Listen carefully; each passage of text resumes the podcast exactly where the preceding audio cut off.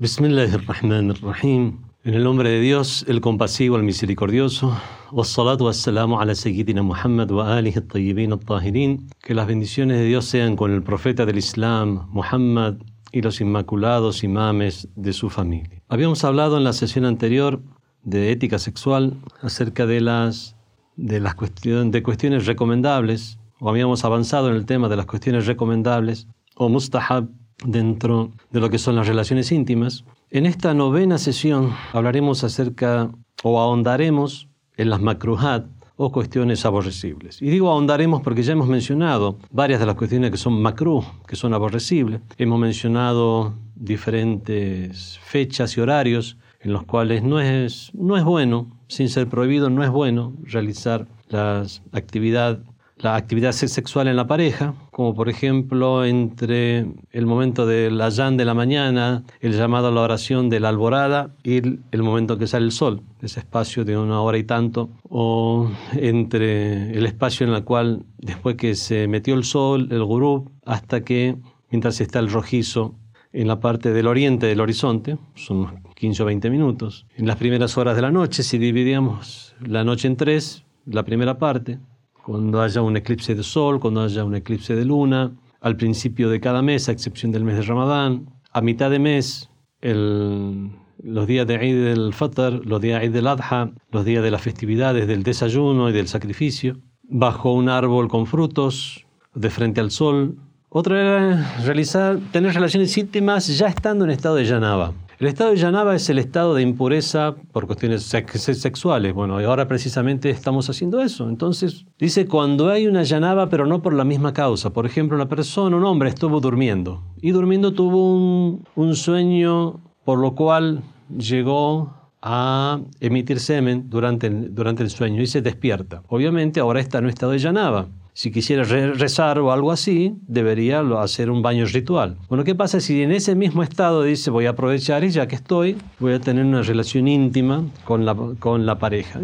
No es haram, no está prohibido, pero es makruh, no es bueno. Es bueno que se bañe antes, que haga el baño ritual. Acerca de hablar, ya habíamos hecho la diferencia entre lo que es hablar durante el juego previo con palabras bonitas, eso es muy recomendable, pero ya en el mismo acto sexual ya es makruh y lo mismo pasa con estar observando los genitales de la mujer en el mismo acto sexual, en ese momento. Es macru. Otra de las cuestiones que es macru es tener relaciones íntimas con la esposa si ésta está embarazada sin hacer udú. Si uno hace el udú, o sea, la ablución, esa ablución, la misma que uno realiza para los rezos, ya deja de ser macru, ya deja de ser desaconsejable. Bueno, y ahora un tema polémico que es una de las cosas que es desaconsejable, no es bueno, según la FATO, los dictámenes de los sabios que leen todas estas narraciones y llegan a una conclusión. Para dar un dictamen, una fatua, es que sin ser prohibido es macrú, es aborrecible, no es recomendable que un hombre tenga relaciones sexuales con su mujer, ya no, por lo, ya no en los genitales de la mujer, sino en su trasero. A este vamos a leer algunas narraciones que nos indicarían esto, que no es recomendable eh, sin ser prohibido.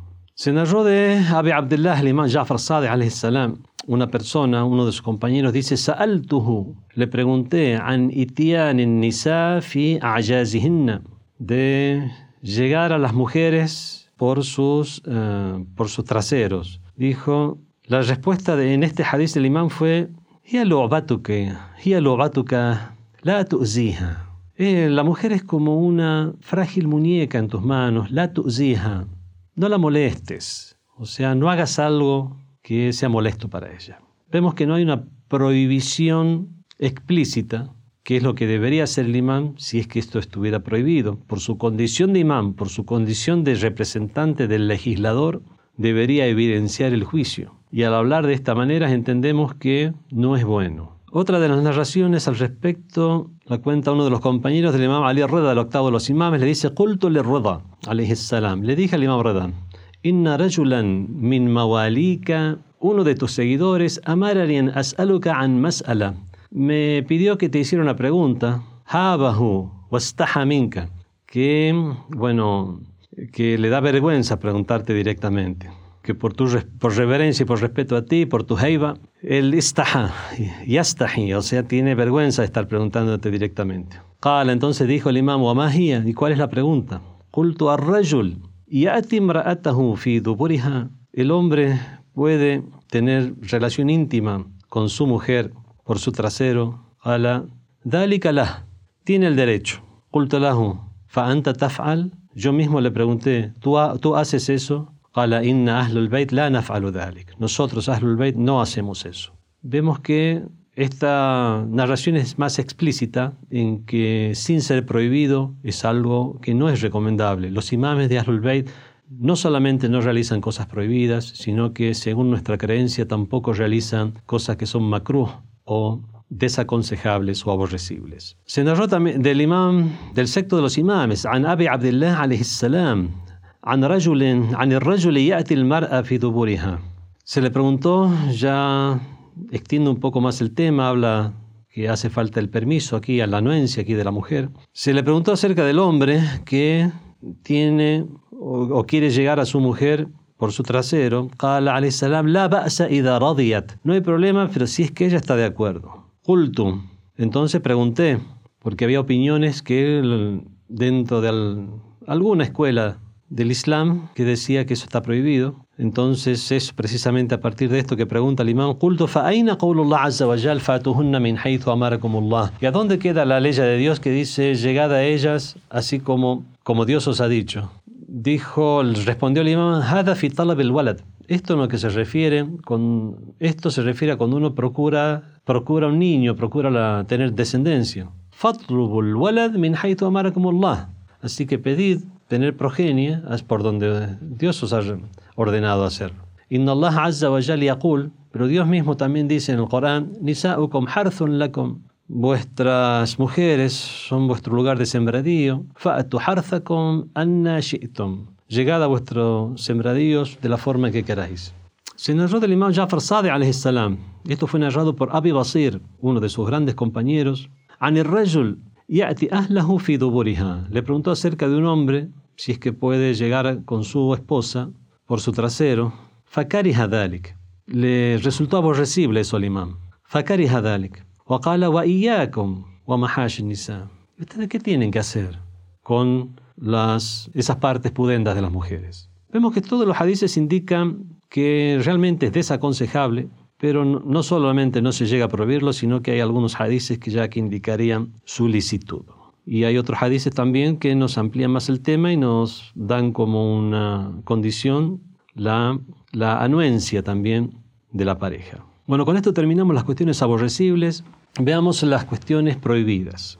Las cuestiones que son prohibidas dentro de las relaciones íntimas. Bueno, si al hablar, al hablar de las prohibiciones habíamos hablado de que no hay ningún problema con caricias, tocamientos, incluso habíamos mencionado algunos hadices que indicaban directamente besos directamente en los genitales y que tampoco había ningún problema. Ya habíamos mencionado esos hadices. Y hay otros hadices que no hemos llegado a mencionar, que ya se explayan un poco más al respecto, pero en, ese, en esas explicaciones también nos ha llegado lo siguiente, no voy a leer los hadices, donde está prohibido ingerir humores corporales o sea, cualquier líquido que se, que se, que se emita no se debe ingerir.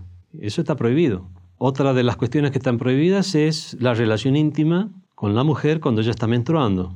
Y ya habíamos hablado algo al respecto de que si bien es el, el coito propiamente dicho lo que está prohibido, todos los juegos en general están permitidos y es macro o es aborrecible sin ser prohibido. Eh, que los juegos sean entre, entre el pupo y la rodilla.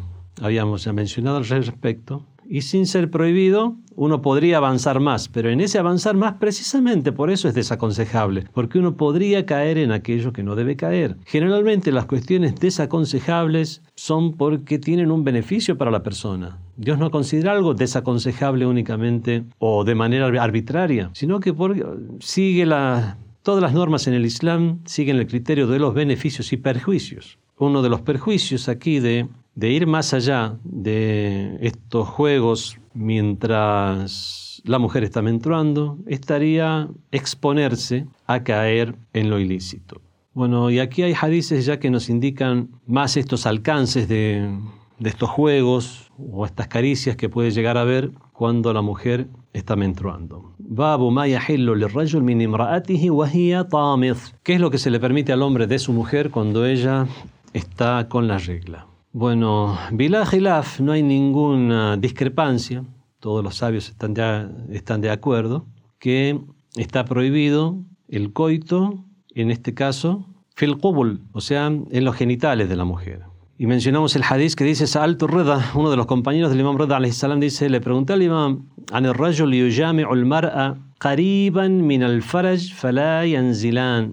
Le pregunté acerca de un hombre que está con su mujer, procura tener relaciones íntimas, pero no llega a tener contacto directo con el genital de la mujer. ¿Hasta en, qué punto? Mata y al ¿En qué punto es obligatorio el Ghusl? el baño ritual. فقال عليه السلام إذا التقى الختنتان فقد وجب الغسل cuando se encuentren las dos, los dos khatan, el khatnatán, las dos marcas. El khatan es la circuncisión, el khatan es la marca de circuncisión. ¿Y por qué dice las dos marcas de circuncisión? Es, una, es un término que se usa en las narraciones islámicas para, para marcar el límite de cuándo se ha producido el acto sexual propiamente dicho. El hatn es la circuncisión. Y el hatna aquí se refiere a la marca de circuncisión que el hombre tiene en su miembro.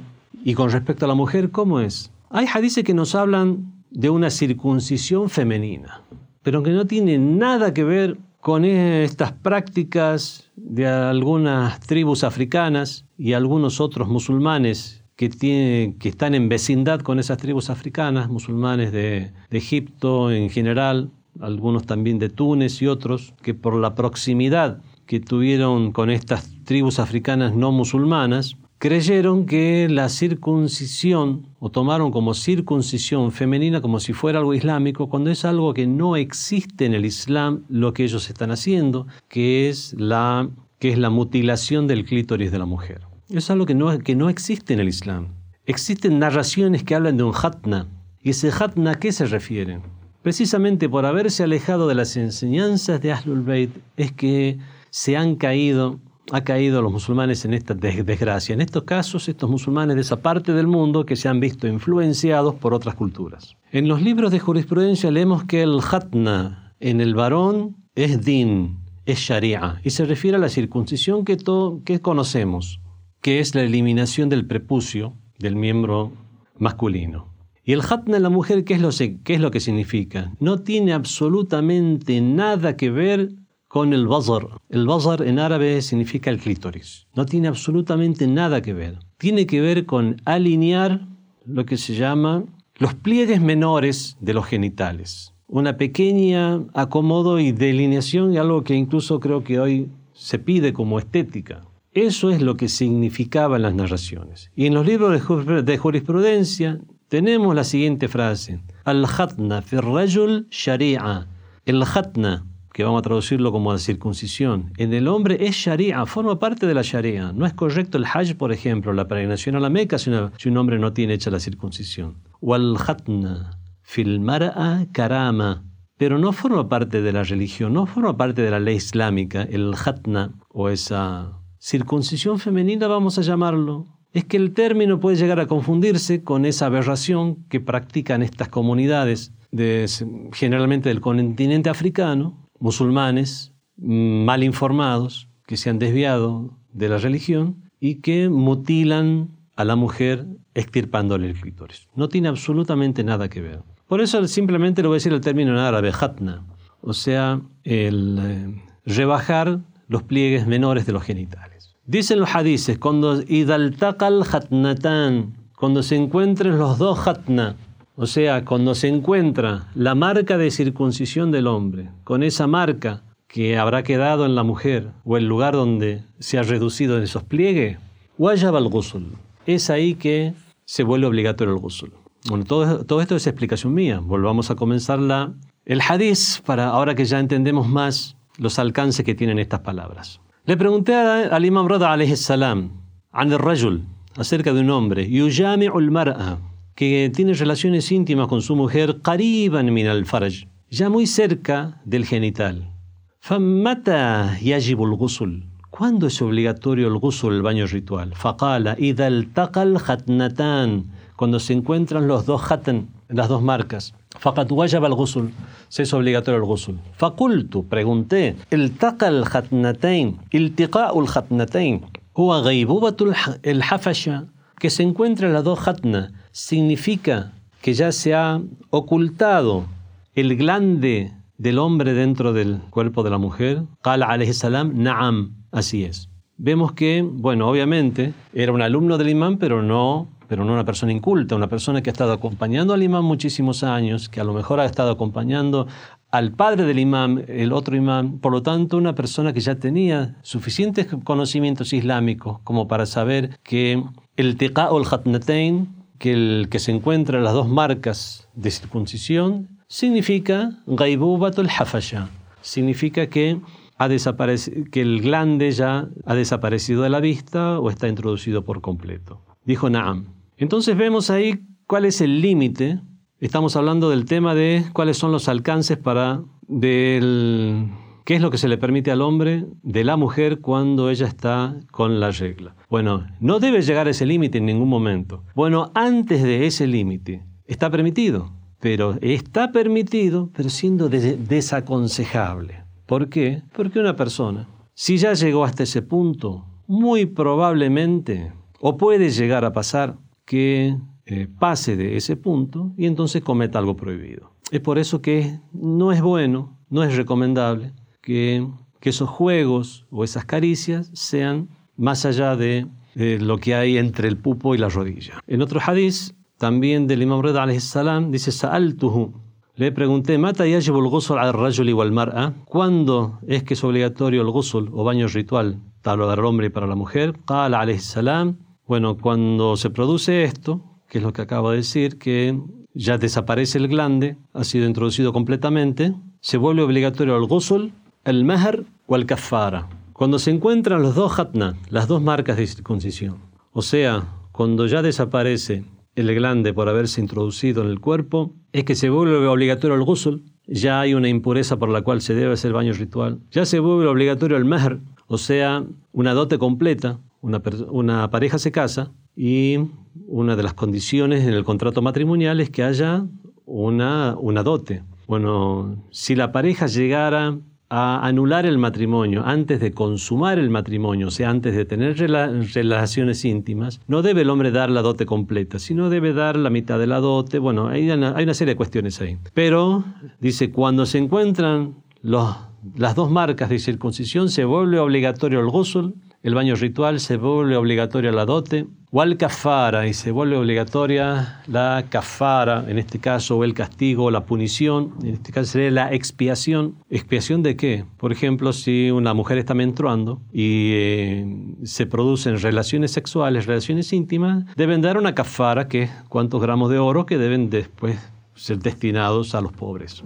Entre las cuestiones que están prohibidas está tener relaciones íntimas con la mujer por su trasero si es que ella no está de acuerdo. Y habíamos dicho que si ella está de acuerdo también, incluso eso es macrú o es aborrecible. En este caso, el hecho de que ella esté de acuerdo o no es muy importante porque eso puede llegar a, la, marca la pauta entre lo que es muy aborrecible hasta lo que ya, ya será algo prohibido.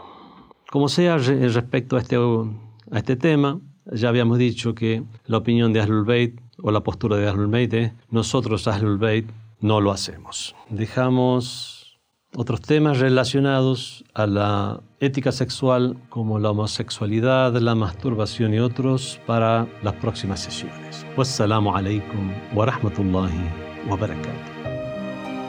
Fátima TV, saberes que iluminan el alma. Síguenos en youtube.com slash Fátima TV ES o en nuestro sitio web fatimatv.es.